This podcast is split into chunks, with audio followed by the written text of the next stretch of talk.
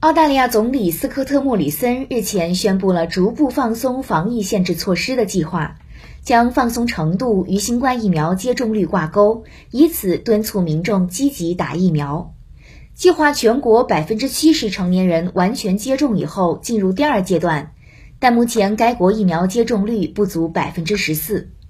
莫里森介绍，路线图分为四个阶段，澳大利亚目前处于第一阶段。以遏制疫情为目标，国内许多地区为遏制疫情蔓延而实施封锁措施。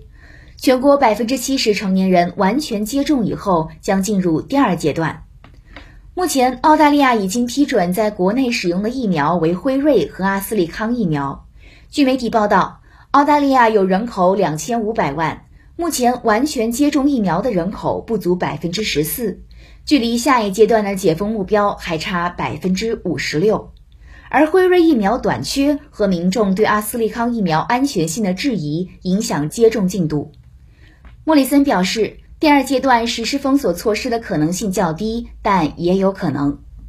实现全国百分之八十的成年人完全接种以后，将进入第三阶段。届时，接种者可以前往政府认定安全的海外国家和地区。而这些国家和地区完成接种澳政府所批准新冠疫苗的公民可以进入澳大利亚。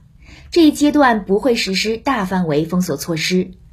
第四阶段涉及开放边境，而澳大利亚政府没有为这一路线图设定时间表。莫里森说，这取决于民众接种疫苗的进度。澳媒此前发布的民意调查结果显示，莫里森的支持率跌至一年多以来的最低水平，原因是疫苗接种推进缓慢，削弱了选民对保守派政府的信心。新华社记者张悦、报道员胡金晨、刘诗月悉尼报道。